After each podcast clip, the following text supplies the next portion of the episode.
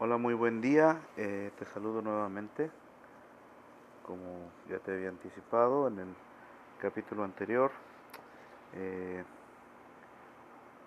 la razón de poder tener este podcast es poder ayudarte a que ah, puedas tener un seguimiento sobre las lecciones de Ven Sígueme para el sacerdocio de Aarón.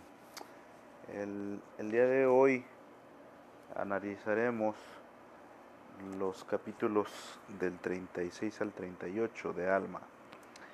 Eh, debido a la, a la, pandemia y a que los, los, las autoridades de la iglesia nos han ah, recomendado que no, no, nos, no, no nos reunamos en, en, las capillas, eh, pues bueno, traemos hasta tu hogar esta, este resumen de lo que es la lección para que tú puedas recordar y puedas eh, estar en, continuo eh, estudio de, de, las escrituras.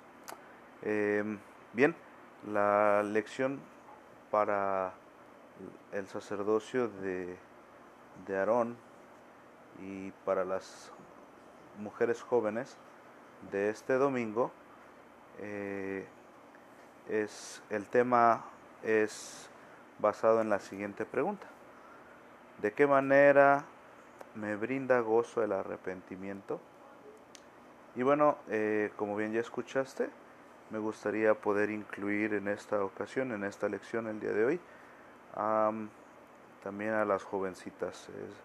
Es, decir, esta, esta, el podcast del día de hoy estará dirigido a ambos. Y pues bueno, para empezar, quisiera eh, poder recordar el, el, lema de los, de los hombres jóvenes, el lema del sacerdocio de Aarón. Y para ello voy a, hacer, voy a dar lectura al, al lema y me gustaría que pudieras tú repasarlo y meditar sobre cada una de estas palabras inspiradas de este lema. Soy un hijo amado de Dios y Él tiene una obra para mí. Con todo mi corazón, alma, mente y fuerza, amaré a Dios, guardaré mis convenios y utilizaré su sacerdocio para servir a los demás, comenzando en mi hogar. En la medida en que me esfuerce por servir, ejerceré la fe. Arrepentirme y mejorar cada día, seré digno de recibir las bendiciones del templo y el gozo duradero del Evangelio. Me prepararé para ser un misionero diligente, esposo fiel y padre amoroso, al ser un verdadero discípulo de Jesucristo. Ayudaré a preparar el mundo para el regreso del Salvador, invitando a todos a venir a Cristo y a recibir las bendiciones de su expiación. Me llama mucho la atención y me gusta mucho eh, el tercer párrafo en el que dice que en medida que me esfuerce por servir, ejercer la fe, arrepentirme y mejorar cada día, seré digno de recibir las bendiciones del templo y el gozo duradero del Evangelio. Aparte de recordarte el, el lema de, del sacerdocio de Aarón, eh, lo quise tocar porque va muy de la mano de la lección del día de hoy. ¿De qué manera me brinda gozo el arrepentimiento? Bueno, como ya lo leímos en el, en el lema, a medida que nos arrepintamos continuamente, podremos ser dignos de poder entrar en la casa del Señor. Podremos ser dignos de poder de tener una recomendación para el templo y realizar las ordenanzas salvadoras que nos permitirán regresar a su presencia. Y quisiera que pudieras meditar, que meditaras un poquito sobre estas tres preguntas que tengo para ti. ¿Qué podemos hacer para edificar la unidad entre los miembros del quórum o de la clase? Ahorita que estamos en esta pandemia, ¿cómo podemos lograr edificar la unidad entre, entre nosotros, entre los jóvenes de tu quórum, entre los jóvenes de tu, de tu clase, en el caso de ustedes las señoritas. Una tarea bastante difícil, ¿no? Sin embargo, en, en una actividad que tuvimos con los jóvenes del barrio esta semana, el obispo mencionaba algo muy importante que me hizo reflexionar y me hizo pensar en algunas, eh, en algunas cosas. Y el obispo mencionó lo siguiente a los jóvenes, les dijo que habían sido reservados para este tiempo y el Señor les había preparado para nacer eh, en esta situación. Y entonces eh, me puse a pensar en todo lo que significa estas palabras. El Señor les preparó para este tiempo. ¿En qué sentido? No sé si yo como joven o tus papás cuando fuimos jóvenes hubiéramos tenido la preparación y la capacidad de poder trabajar de manera remota, trabajar a través de las redes sociales, de la tecnología, del internet. Para empezar, en nuestros tiempos no había internet. Para poder tener internet teníamos que o teníamos internet o teníamos teléfono y pues no eran todos en, el caso de todos los de todas las personas no eh, pero entonces sin duda sé que, que tú estás preparado para poder contestar esta pregunta cómo poder edificar la unidad entre los miembros de tu quórum o de tu clase. Entonces, medita en ello y te invito a que puedas actuar, que puedas ah, trabajar en ello y que puedas ayudar a que en tu quórum haya unidad a pesar de la distancia, a pesar de que no se están reuniendo. Eh, ¿Cómo? No lo sé, pero sé, sé y estoy seguro de que el Señor podrá inspirarte para responder esta pregunta. Siguiente pregunta que, quisiera que analizaras es, ¿qué estoy haciendo para compartir el Evangelio? Desde donde estamos en este momento, ¿cómo estamos compartiendo el Evangelio?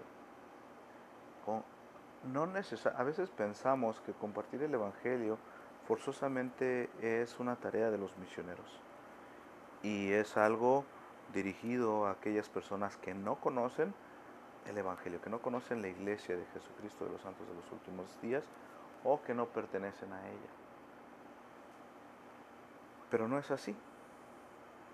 Compartir el Evangelio también implica poder compartir tu testimonio a tus hermanos más pequeños, compartir tu testimonio a tus padres, compartir lo que aprendiste de tu estudio de las escrituras de esta semana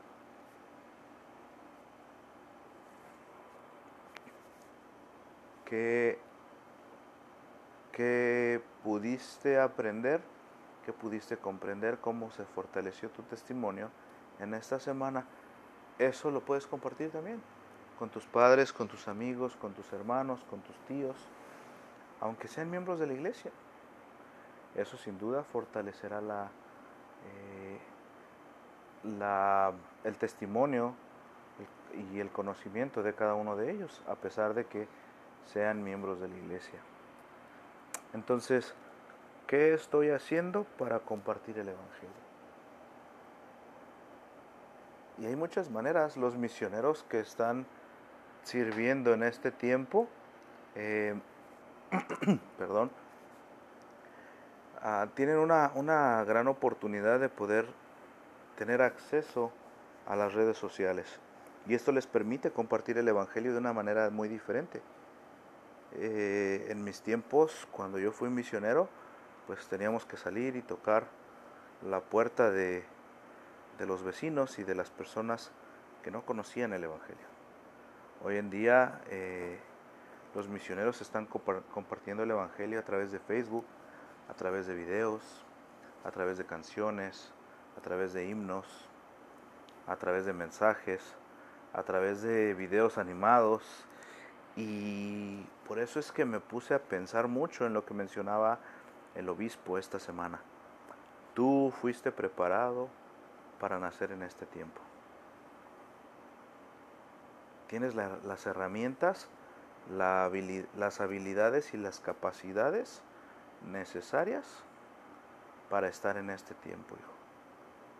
Entonces, acude al Señor, pide, esas habilidades, pide esas características que te ayudarán a compartir el Evangelio desde tu hogar, con tus hermanos, con tus amigos, con tus familiares, con tus vecinos. Y por último, la tercera pregunta es la siguiente. ¿De qué manera has visto la mano del Señor en tu vida en este tiempo? ¿Cómo se ha manifestado en tu vida, en tu familia, la mano del Señor? ¿Has podido percibir que Él está ahí contigo?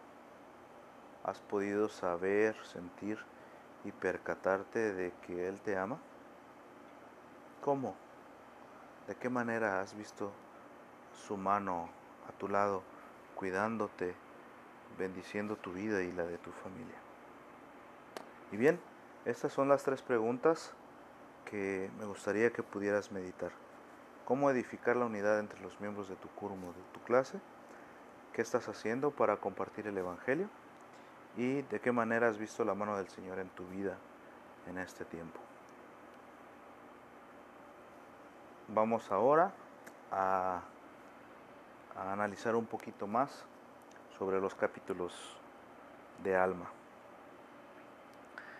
Eh, haciendo un, una pequeña introducción, eh, si recuerdas, estos tres capítulos, eh, o estos dos capítulos, Alma se dirige a sus hijos, a sus hijos Elamán y, y Shiblon,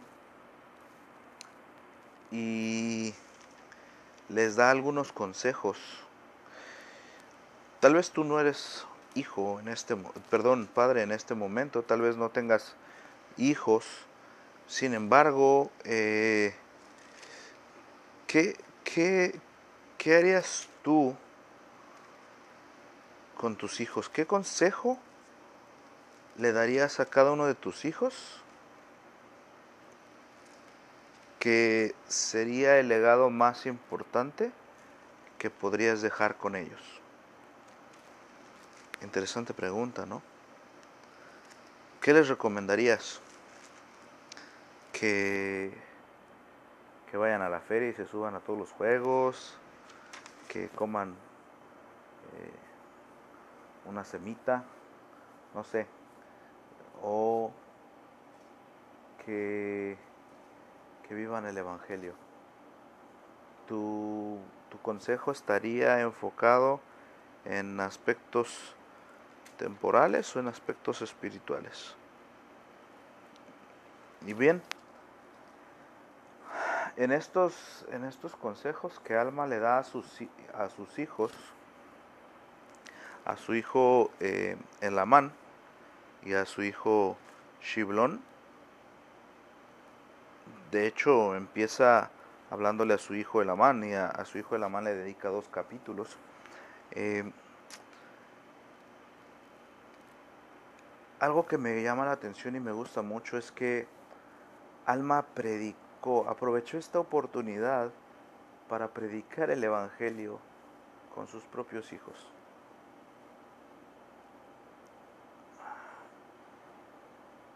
Aprovechó esta oportunidad para enseñarles que ah,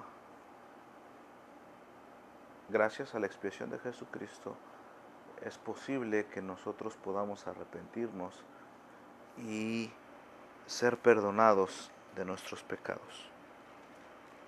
Nuestros pecados pueden ser como blanca, como blanca lana si es que nosotros nos, nos arrepentimos y nos acercamos a Dios. Y, y Alma en, eh, podría, testificar esto a, su, a sus hijos de la mania Shiblon de, de experiencia propia. ¿sí? Nadie vino a contárselo. No, él, no les enseñó lo que, bueno, es que mi papá me enseñó que tenemos que arrepentirnos por esto. No. Él adquirió un testimonio propio. Él tuvo sus propias experiencias espirituales que le permitieron eh, adquirir u obtener un testimonio. Y ese testimonio le sirvió para toda su vida. Si bien recordarás, este alma era el que se había dedicado en su juventud a perseguir a la iglesia, a burlarse de los miembros de la iglesia, eh, y hacer algunas travesuras. Él, que era el hijo del sumo sacerdote o el profeta, y los hijos del rey. Se habían dedicado a poder o a estar haciendo algunas travesuras por ahí, ¿no? Entonces, ah, en una ocasión, después de que el Señor escuchó las oraciones de, Alma, el profeta, se le apareció un ángel a, Alma hijo. Y entonces él tuvo una conversión, él tuvo una experiencia espiritual que le llevó a un, a, un arrepentimiento y a obtener un testimonio. En los versículos del 11 al 14, Alma describe lo que él sintió cuando tuvo la visita del ángel. Y al, al escuchar todo el mal que había hecho. Me gustaría leerlo para que pudiéramos analizarlo. El versículo 11 dice lo siguiente del capítulo 36 de Alma. Y el ángel me dijo más cosas que mis hermanos oyeron, mas yo no las oí porque al oír las palabras, a menos que tú por, por ti mismo quieras ser destruido, no trates más de destruir la iglesia de Dios. Imagínense qué fuertes palabras le dijo el ángel que estas simples palabras pusieron a Alma a pensar, a menos que tú por ti mismo, y, y Alma en ese momento empezó a reflexionar, es cierto, yo solito, es eh, como decimos comúnmente, ¿no? Yo solito estoy cavando mi propia tumba. Yo solito me estoy haciendo daño al querer destruir la iglesia de Dios. Y entonces dice que al escuchar estas palabras me sentí herido de, de tan grande temor y asombro de, de que tal vez fuese destruido, que caía al suelo y no oí más pero me martirizaba un tormento eterno, porque mi alma estaba atribulada en sumo grado y atormentada por todos mis pecados. Sí, me acordaba de todos mis pecados, todititos mis pecados e iniquidades, todas aquellas veces que me quedé con el cambio de mamá en las tortillas e iniquidades, por causa de los cuales yo era atormentado con las penas del infierno. Sí, veía que me había rebelado contra mi Dios y que no había guardado sus santos mandamientos. Sí, y había asesinado a muchos de sus hijos, o más bien los había conducido a la destrucción. Sí, y por último, mis iniquidades habían sido tan grandes que el solo pensar en volver a la presencia de mi Dios atormentaba mi alma con indecible horror.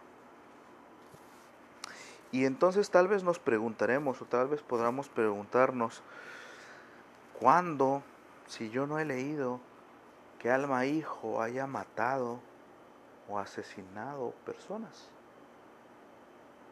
Y sí tienes razón. Alma Hijo no asesinó a ninguna persona, hasta donde hay registros. Sin embargo, él hace la aclaración.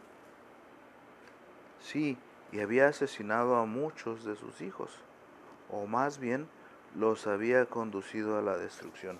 ¿De qué manera? Los había asesinado espiritualmente, los había llevado al pecado. Alma era un gran líder, un excelente líder tan excelente que muchos de sus amigos, muchas personas le siguieron. Lamentablemente, en su juventud, a su temprana edad, Alma había desviado ese liderazgo y lo había utilizado incorrectamente para desviar a muchos. Y entonces aquí eh, viene algo que, se le llama o que se le conoce como eh, el pecado eh, o el asesinato espiritual. Y Alma dice que, que el asesinato espiritual es, para él era mucho más grave que incluso el asesinato físico. ¿Por qué? Porque los había llevado a una destrucción. Y él no se sentía digno de poder estar en la presencia de Dios. Al recordar todas estas, todas estas iniquidades, todos estos pecados que él había cometido por no sé cuánto tiempo. Y entonces vino el ángel para reprenderle. Y entonces veamos cuáles son las palabras que describen el sentir de alma en estos momentos.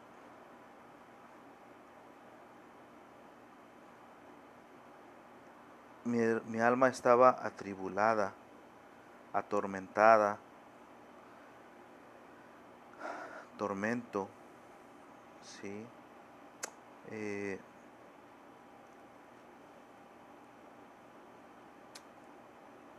estos sentimientos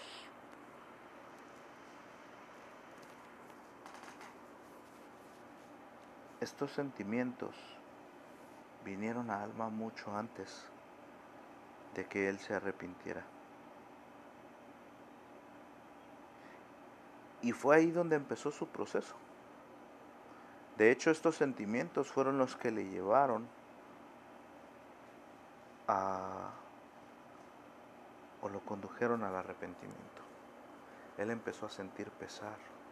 Se empezó a dar cuenta de que si seguía con esa actitud, si seguía eh, eh, en esa dirección, no podría ser digno de regresar a la presencia de Dios nuevamente. Entonces empezó a arrepentirse y empezó a implorar perdón a Dios. Al acudir al Señor y arrepentirnos, o, eh, o Él arrepentirse, eh, lo llevó, e, este proceso lo llevó a contemplar una luz maravillosa, a sentir un gozo profundo y a ser lleno del Espíritu Santo. Veamos ahora en el, en el capítulo 36, versículo 20 y el versículo 24 los sentimientos que vienen después de haber haberse arrepentido. El versículo 20 dice lo siguiente, y oh, qué gozo y qué luz tan maravillosa fue la que vi. Sí, mi alma se llenó de un gozo tan profundo como lo había sido mi dolor. Sin duda podemos sufrir mucho con el pecado, sí, podrá ser muy doloroso, pero una vez que nos arrepintamos, la gracia, la misericordia y la sangre del, del Salvador Jesucristo podrán compensar ese dolor. Y tendremos los sentimientos opuestos. Seremos llenos de un gran gozo tan profundo o mucho mejor o mucho más que el dolor y el sufrimiento que tuvimos al haber pecado y al habernos alejado del Salvador Jesucristo. El versículo 24 dice lo siguiente, sí, y desde ese día, aún hasta ahora, he trabajado sin cesar para traer almas al arrepentimiento, para traerlas a probar el sumo gozo de que yo probé, para que también nazcan de Dios y sean llenas del Espíritu Santo.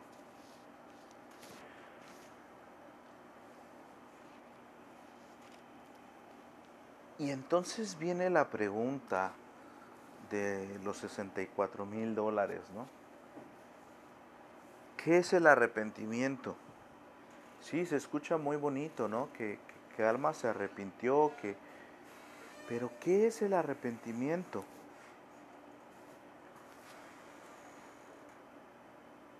Y en Leales a la Fe, en tu manual de Leales a la Fe, puedes encontrar la definición de lo que es el arrepentimiento. Y me gusta mucho y, voy a leerte una, una parte de, de, lo que yo eh, hice un extracto de lo que es el arrepentimiento, de la definición de leales a la fe. Y después de, de, leerte este extracto, quisiera enfatizar algunos puntos importantes que me llaman la atención de lo que es el arrepentimiento y cómo podemos arrepentirnos sinceramente. Leales a la fe dice lo siguiente, es mucho más, el arrepentimiento es mucho más que simplemente reconocer que se ha obrado mal. Es un cambio de, de la mente y del corazón.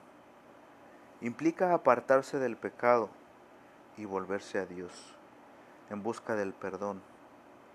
Estás motivado por el amor. Este es motivado, perdón, eh, por el amor de Dios y el deseo sincero de obedecer sus mandamientos.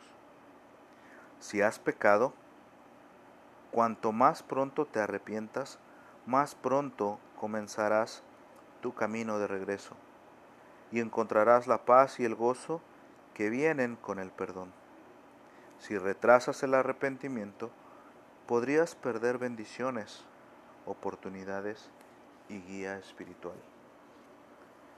¿Qué oportunidades ¿Qué eh, bendiciones podrías perderte si demoras el arrepentimiento?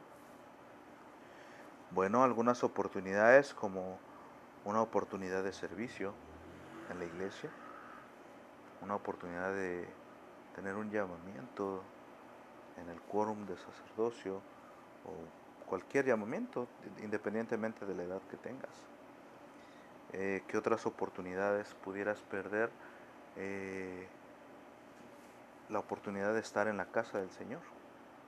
Y obviamente, al no tener la oportunidad de estar en la casa del Señor, al no tener la oportunidad de efectuar algunas ordenanzas, tanto en el templo como en la iglesia, eh, te estarás perdiendo de muchas bendiciones al no tener la oportunidad de poder entrar al templo, quizás no puedas sellarte en el templo y tener la, la bendición de poder formar una familia eterna. Te das cuenta de la importancia de no demorar tu, tu, tu arrepentimiento, la importancia de acudir al Señor a través del obispo lo más pronto posible para estar en comunión con Dios. No demores el día de tu arrepentimiento. Por otro lado, podrás encontrar gozo, paz y lo más importante, el perdón. Tal como lo recibió Alma y como lo encontró. No fue fácil para Alma.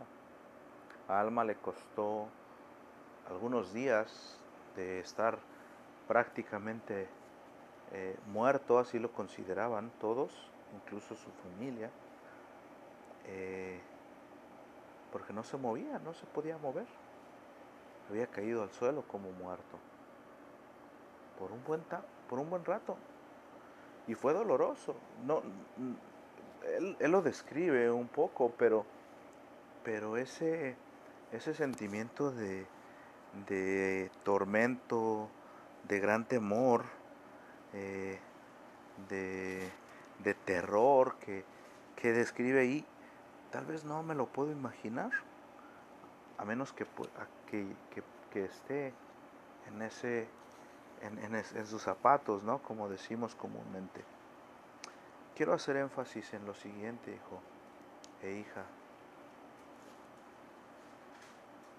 El arrepentimiento no es simplemente ay, sí, hice mal, ya, obispo hice mal, ya no, no lo vuelvo a hacer. Ajá, Pero, ¿hubo un cambio en tu mente? ¿Hubo un cambio en tu corazón?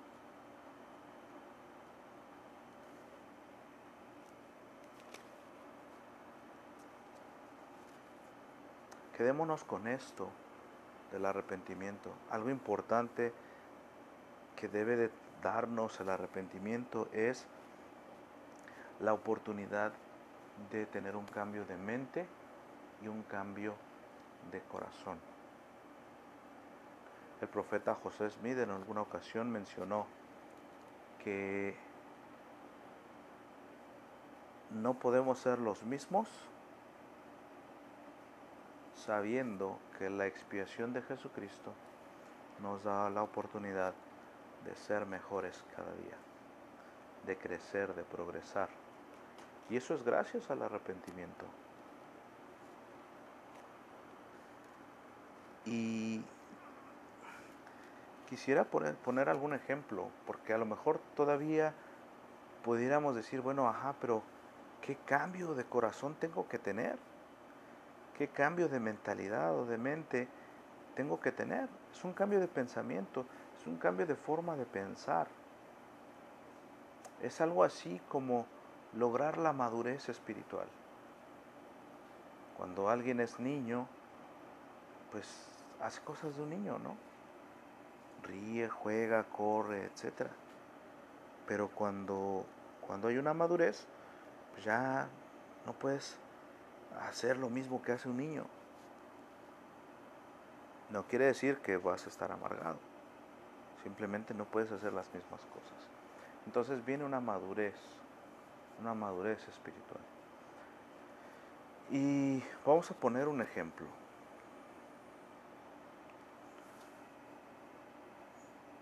Furcio es un joven miembro de la iglesia, pero en la escuela le invitaron a fumar. Y después de mucha presión de sus amigos, de sus compañeros, él accedió.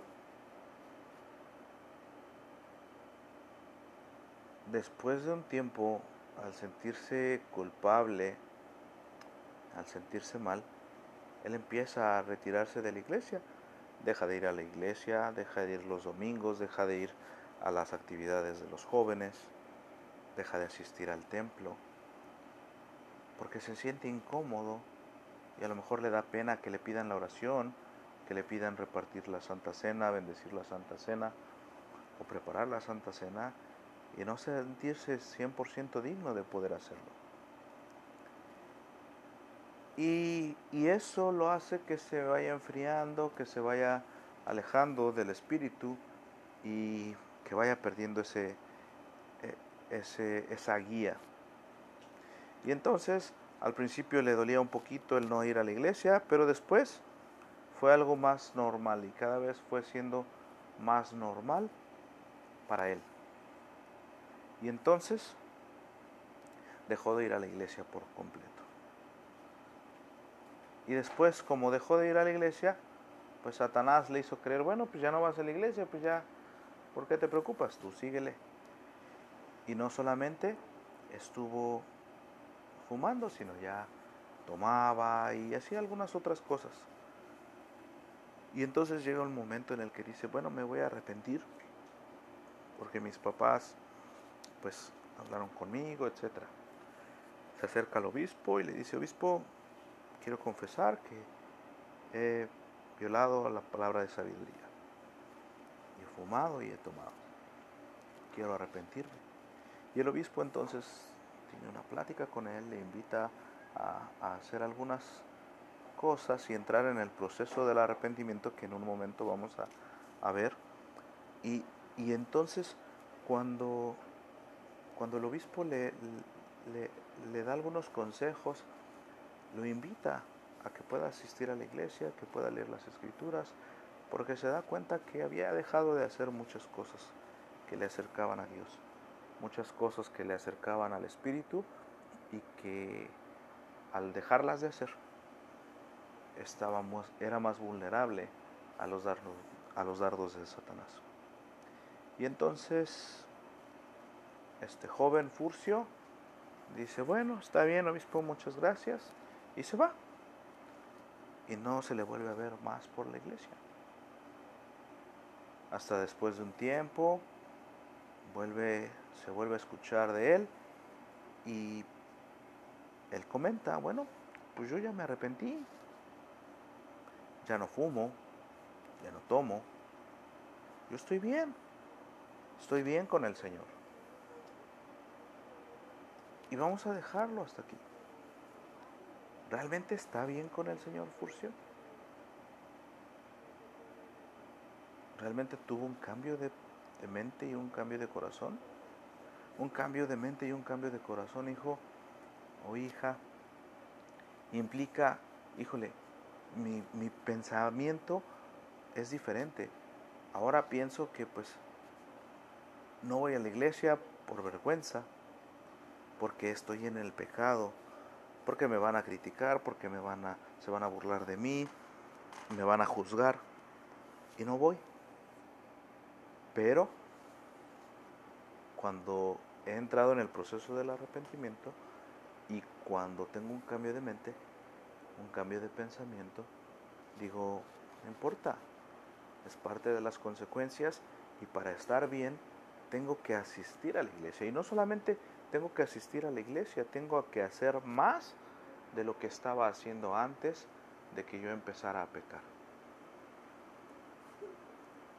Hay una escritura en, el libro de Mormón en el que eh, después de que el, el rey Benjamín comparte un mensaje a los de su pueblo, su pueblo le dice, sí, sabemos lo que tú nos, que lo que tú nos has dicho es verdad, porque lo sentimos en nuestro corazón, sentimos un cambio en nuestro corazón, y ese cambio en nuestro corazón nos hace no tener deseos de pecar más. Ese es un cambio de corazón y un cambio de mente. No solamente dejar de hacer las cosas que me alejaron de Dios, sino hacer las cosas que tengo que hacer, como ir a la capilla, como eh, leer las escrituras, como orar, como ayunar. Sin estas cosas mi arrepentimiento no puede ser 100% sincero. Como parte del proceso, muy rápidamente lo analizaremos, el proceso de del arrepentimiento, primera, primeramente tienes que sentir lo que sintió Alma, ese pesar, sentir que, que, lo que hiciste está, está mal y reconocer tu error. Hay muchas personas que, que no reconocen que están en error a pesar de que se sienten mal de que están haciendo algo indebido. Después de que sentiste pesar y de que reconociste que estás mal, debes de confesar al Señor a través de una oración y a través de acudir al obispo y, confesar la falta que hayas hecho. Y también debes confesárselo a aquellas personas a quienes hayas ofendido y buscar su perdón. El punto número cuatro es restituir el daño que has ocasionado a aquellas personas que has ofendido y en la medida de lo posible restituir ese daño. Por último, no volverlo a hacer.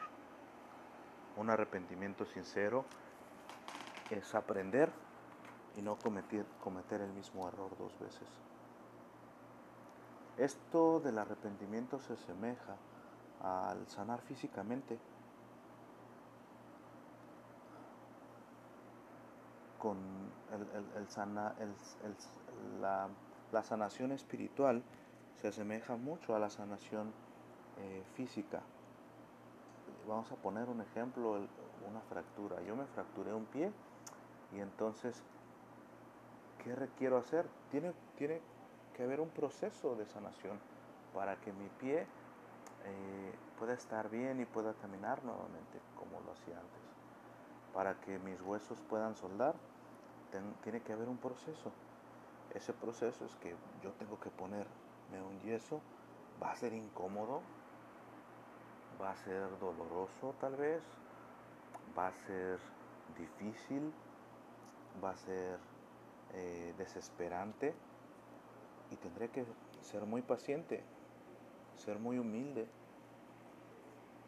Tendré que depender de muchas otras personas que me ayuden a caminar, así como de unas muletas tal vez o un bastón. Pero es algo similar y tienes que tener paciencia. Tienes que terminar el proceso. De lo contrario, si yo me quito el yeso antes de tiempo, a los 15 días, porque ya me, daba mucha comezón, me dolía, este, era incómodo, era desesperante, eh, me molestaba, etc. Mi pie no va, no va a estar bien. Y al querer caminar me va a doler y me va a doler y va a ser más molesto. Y otra vez tendré que empezar el proceso de ir nuevamente al doctor. El doctor me va a decir, no ha, no no sanado, no ha soldado, tenemos que poner un yeso nuevamente. Entonces, es algo muy, muy, muy, muy similar. Como bien ya lo mencionaba, Alma no solamente enseñó a sus hijos sobre el arrepentimiento, él les predicó y comparte la experiencia que él tuvo con la expiación, con el arrepentimiento, el cambio de corazón y el cambio de, pensar, de, de, pensamiento que él tuvo en su vida. ¿Y cuál fue ese cambio de corazón, cambio de pensamiento? Bueno, él no solamente dejó de, perseguir la iglesia, no solamente dejó de hacer las, cosas malas y de hacer maldades, sino que se dedicó 100% a predicar el Evangelio. Él junto con los hijos de, de fueron misioneros por muchos años para restituir el daño que habían hecho. Sí.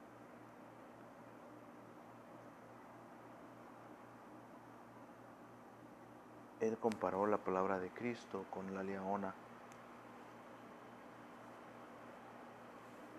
la leona de la antigüedad de, Leí y Nefi y su familia, si bien recuerdas, eh, les indicaba el camino que tenían que seguir. Y de vez en cuando aparecía una escritura. Y esta escritura les, ayudaba a ellos. Entonces ellos recibían guía del Señor por medio de la leona. Pero ¿cómo funcionaba esta leona? por medio de su fe. Si ellos dudaban, si ellos no eran obedientes y no tenían fe en el Señor, entonces la leona no podía funcionar. Tenemos que tener fe en el Señor Jesucristo para poder ser guiados por Él.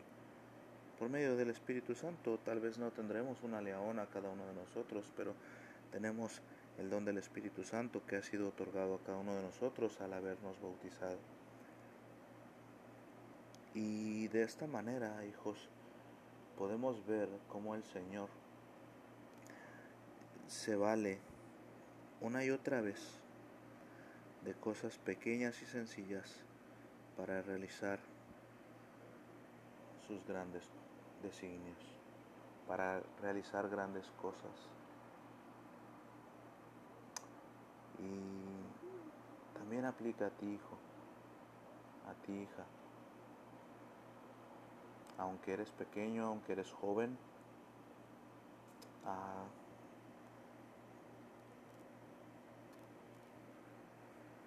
tú puedes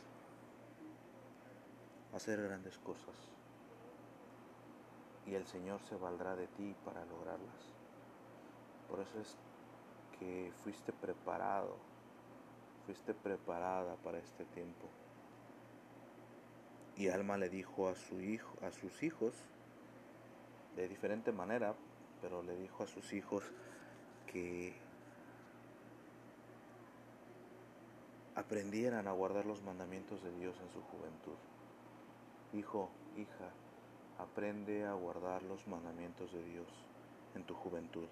Ahorita que tienes 12, 13, 15, 17 años, Aprende a guardar los mandamientos de Dios. Y entonces el Señor a través de ti hará grandes milagros, hará grandes obras. Serás un instrumento muy importante en su obra. Déjate guiar por Él. ¿Qué son esas obras sencillas o esas obras grandes que Él hará a través de ti? No sé pero predicará el Evangelio a través de ti, a través de compartir tu testimonio por Instagram, por Facebook, en lugar de compartir los tenis nuevos, la chica que te gusta, las fotos en el parque. No quiero decir que, que, no, que no compartas este tipo de cosas en tus redes sociales, pero aprovecha esas oportunidades también para poder compartir el Evangelio. De vez en cuando comparte una frase, un mensaje, una idea de alguna de las autoridades de la iglesia, del profeta, de los apóstoles, de los setenta, de tu obispo, algo que hayas aprendido en tus actividades de, de los hombres jóvenes o de las mujeres jóvenes. Compártelo con los demás para que ellos vean cómo la expiación de Jesucristo ha obrado de manera milagrosa en tu vida y te ha ayudado a cambiar. No solamente a dejar las cosas malas. Y a lo mejor no tienes cosas muy malas, muy graves por las que arrepentirte. Pero todos, sin, sin, sin duda, tenemos que arrepentirnos cada día de algo que hemos hecho mal o de algo que deberíamos de haber hecho y no hicimos. O de haber dejado de hacer algo que normalmente hacíamos, como leer las escrituras. Sé sin ninguna duda que Dios vive, hijo. Él te ama, Él te conoce. Él te ha preordenado para este tiempo, un tiempo especial si sigues su guía, Él bendecirá tu vida. Déjate guiar por Él. Déjate que Él te tome de la mano y te, conduzca al lugar donde Él necesita que tú trabajes, donde Él necesita de ti. Toma su mano, camina a su lado, camina con Él. ¿Cometerás errores? Sí, sí, los cometerás. Toda tu vida es una vida de probación, pero te invito a que tan pronto como te des cuenta que has pecado, que has cometido un error, te acerques a Dios, te arrepientas, uses la expiación de Cristo en tu vida. y entonces puedas purificar tu vida y santificarte cada día. Testifico y sé estas cosas y las comparto con mucho amor contigo, esperando que puedan ayudarte y bendecir tu vida, ayudarte a incrementar y o fortalecer tu testimonio. Nos vemos. Que el Señor te bendiga, cuídate y pronto recibirás un nuevo, un nuevo capítulo en el que continuaremos analizando las escrituras. Buen día.